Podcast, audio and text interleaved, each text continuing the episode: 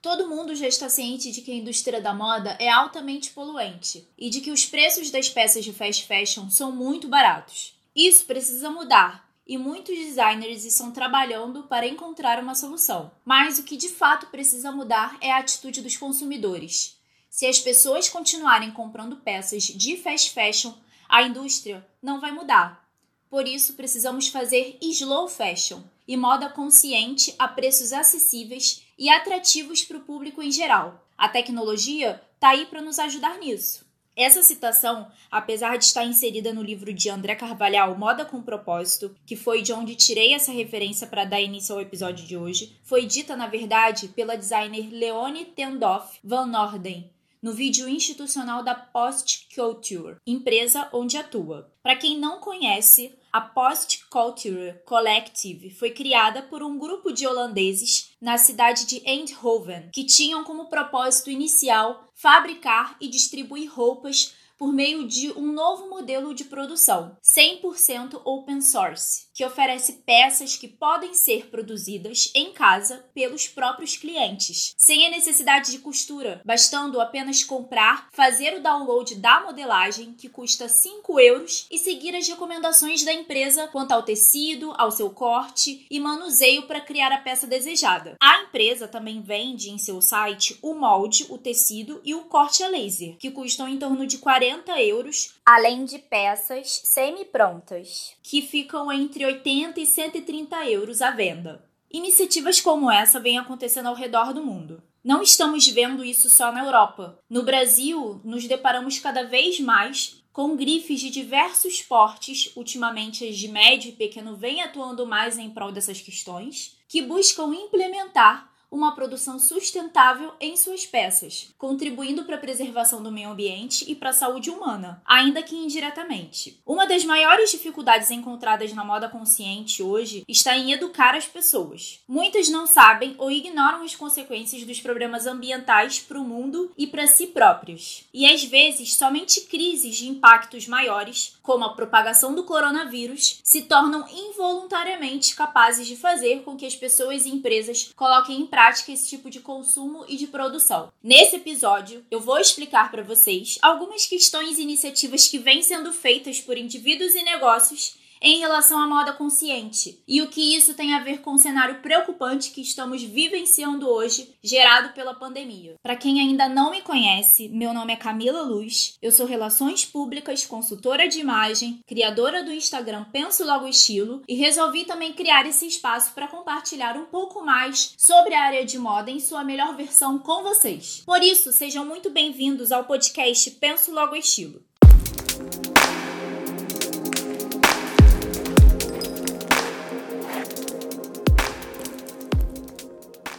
Bom, a gente sabe que a atual pandemia do coronavírus gerou um baita efeito colateral em grande parte dos setores que movem a economia do nosso país. A quantidade de estabelecimentos fechados é enorme, por ser a medida preventiva ao vírus recomendada pela OMS, Organização Mundial da Saúde, e reforçada pelo nosso Ministério da Saúde a todas as organizações. O número de pessoas trabalhando em home office e até de desempregados também tem sido cada vez maior. Dentre esses setores, a indústria e o comércio da moda vêm sendo muito afetados por serem os mais vulneráveis a crises econômicas comparados a outros, né, a outros setores da economia. E isso se deve ao fato, considerando o mercado brasileiro, da moda ser movimentada em grande parte por empresas de médio e pequeno porte. Ou seja, se trata de uma área bem competitiva, mas composta por negócios principalmente de varejos muito frágeis financeiramente, com um público muito pequeno e segmentado. Mas há algumas exceções, raras exceções, assim como alguns setores econômicos no Brasil, a moda também é formada por oligopólios de empresas e grupos grandes, que conhecemos muito bem no caso, que são as fast fashion. C&A, Renner, Líder, Riachuelo, Forever 21 e Zara. Essas duas últimas não são brasileiras, mas atendem um público muito forte aqui no nosso país também. É, são organizações, eu diria, que são um caso à parte, porque não estão sendo tão prejudicadas assim pela atual crise na saúde. Bem, o fato é que há quase dois meses, que foi quando a doença começou a se expandir pelo mundo, algumas iniciativas de contenção vêm sendo tomadas desde então por determinados locais e empresas. A gente viu as portas dos parques da Disney sendo fechadas, permanecendo assim até agora. Vimos também o São Paulo Fashion Week sendo cancelado e o Veste Rio, que iria acontecer agora em abril, sendo adiado para junho. Mas a gente também sabe que, na verdade, os primeiros reflexos apareceram na Itália, que foi um dos países que até certo momento chegou a registrar um dos mais altos números de casos confirmados e de mortes pelo coronavírus. No meio da semana de moda em Milão, um dos principais polos da área, que aconteceu no finalzinho de fevereiro, mostrando as coleções de outono e inverno 2021 das grandes grifes, a Giorgio Armani se sobressaiu e transmitiu seu desfile para as suas plataformas online, realizados dentro de uma sala vazia e fechada. Algumas outras marcas também adotaram esse novo formato, como a grife brasileira Lagarsone, fundada pelos estilistas Fábio Souza e Alexandre Erkovic em São Paulo. O fato é que muitas grifes a partir desse momento começaram a questionar se realmente estar numa sala fechada valia a pena. A grande maioria delas, como Prada, Gucci, Versace, Ralph Lauren, porém, acabou vendo no cancelamento e no adiamento de suas apresentações a melhor e única solução para evitar a contaminação da doença. Já que a Fashion Week é um evento global, a gente sabe muito bem disso, que conta com a presença de pessoas de diversos locais do mundo. Bom, mas em meio a essa crise implacável, a gente viu outros questionamentos surgindo entre os profissionais da moda, não somente em relação a uma nova proposta de formato aos desfiles, mas principalmente a novas formas de consumo de produtos e até mesmo em relação à dependência econômica com a China. De acordo com uma pesquisa feita e divulgada recentemente pela empresa Bain Company, 35% de todas as compras de artigos de luxos provenientes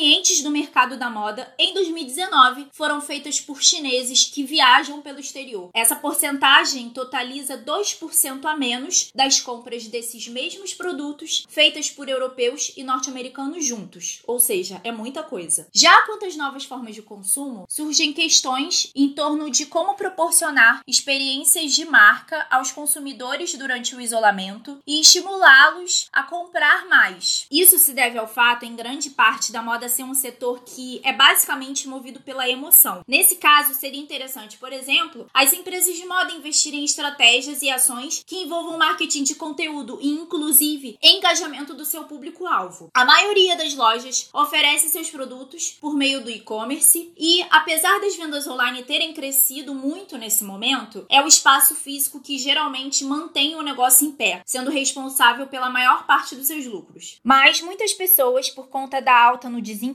tiveram seus poderes de compra reduzidos e, diante dessa condição, começaram a se questionar se comprar determinada roupa ou acessório é realmente necessário. Ou seja, a gente percebe que estamos começando a passar por uma reavaliação de determinados valores. Outras questões, como será que fazer uma aula presencial é realmente necessário? Ou será que trabalhar fora de casa todos os dias é realmente preciso? Já estão sendo feitas e sendo levadas em consideração por algumas empresas e profissionais. Né? Eu falo aqui não só de consultores de estilos, personal stylists e produtores de moda, né? estilistas, mas de médicos, dentistas e professores que podem e devem aproveitar a oportunidade única e atual de investir no ambiente online para se destacarem. É bem provável então que a moda e o consumo consciente ganhem força nesse momento e, inclusive, após a pandemia, né? Empresas com a mesma lógica da Post Culture Collective, como eu mencionei no início do episódio, têm grandes chances de crescer, né? Todas essas questões colocadas aqui estão fazendo com que as pessoas naturalmente estabeleçam uma nova ordem de prioridade em suas vidas e levando as empresas a se adaptarem a esses novos hábitos externamente, né? Investindo em ser mais relevante na vida de seus consumidores e internamente também, né? Reorganizando os seus postos de trabalho, propondo uma nova forma de exercer as suas atividades por meio do home office e investindo em produção de conteúdo. Bom, o episódio de hoje chegou ao fim. Eu espero muito de verdade que vocês tenham curtido e pensado a respeito de tudo que foi falado aqui hoje, né? Eu, como profissional autônoma que pretendo me tornar, venho analisando muito essas questões levantadas ultimamente e também tenho colocado em prática algumas atividades né, e ações que estão me trazendo bons resultados, né? Mas outras coisas não adianta, a gente tem que ter paciência, continuar se reinventando, investindo em si mesmo, porque o bom resultado só vai aparecer lá na frente. Enfim, gente, qualquer dúvida ou sugestão, é só mandar um e-mail para falodemoda@gmail.com. No meu Instagram, arroba Penso Logo Estilo, você encontra mais informações relevantes sobre o mundo fashion. E se preferir, pode deixar a sua dúvida ou sugestão nos comentários da página também. Beijos e até a próxima!